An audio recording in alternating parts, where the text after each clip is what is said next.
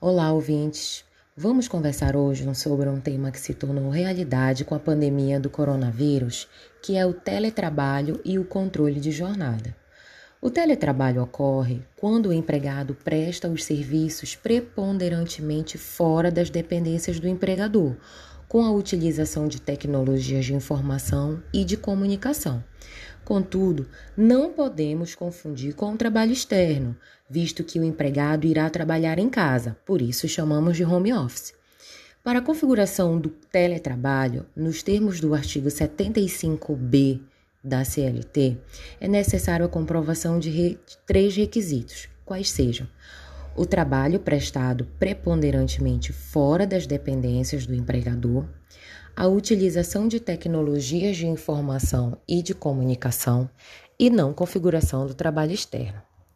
No teletrabalho, não pode ocorrer o controle de jornada, pois após a reforma do trabalhista, foi acrescentado o inciso terceiro do artigo 62 da CLT, onde os empregados em regime de teletrabalho não têm direito à limitação de jornada.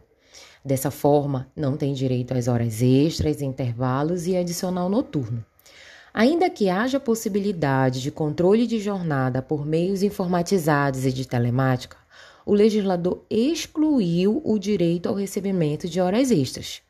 Caso judicialmente reste devidamente comprovado que o empregador possui ou tinha condições efetivas de controlar e fiscalizar o trabalho e a jornada realizada fora das suas dependências, como e-mails, WhatsApp, Facebook, telefones e outros meios de tecnologia, é plenamente possível o controle da jornada de trabalho nesse caso, não sendo possível a exclusão desses empregados da jornada de trabalho e do recebimento de intervalos e do adicional noturno.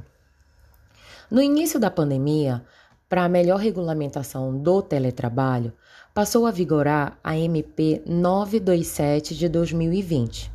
De acordo com o artigo 4 da MP, o empregador poderia alterar o regime de trabalho presencial para o teletrabalho, trabalho remoto ou tipo de trabalho à distância e determinar o retorno ao regime de trabalho presencial, independentemente da existência de acordos individuais ou coletivos, dispensado o, avido, o, o registro do aviso prévio da alteração do contrato de trabalho.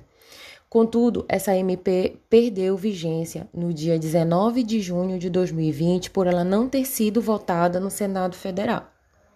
Além disso, o Ministério Público do Trabalho publicou uma nota técnica número 17 de 2020, direcionando às empresas, sindicatos e órgãos da administração pública com o intuito de detalhar questões como limitação de jornada e preservação da privacidade da família do trabalhador, bem como orientando os empregadores a respeitarem a jornada contratual na modalidade de teletrabalho e em plataformas virtuais.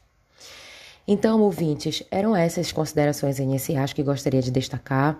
O tema ainda será alvo de diversas discussões e decisões para enfrentarmos essa modalidade sem violar os direitos trabalhistas. Até a próxima!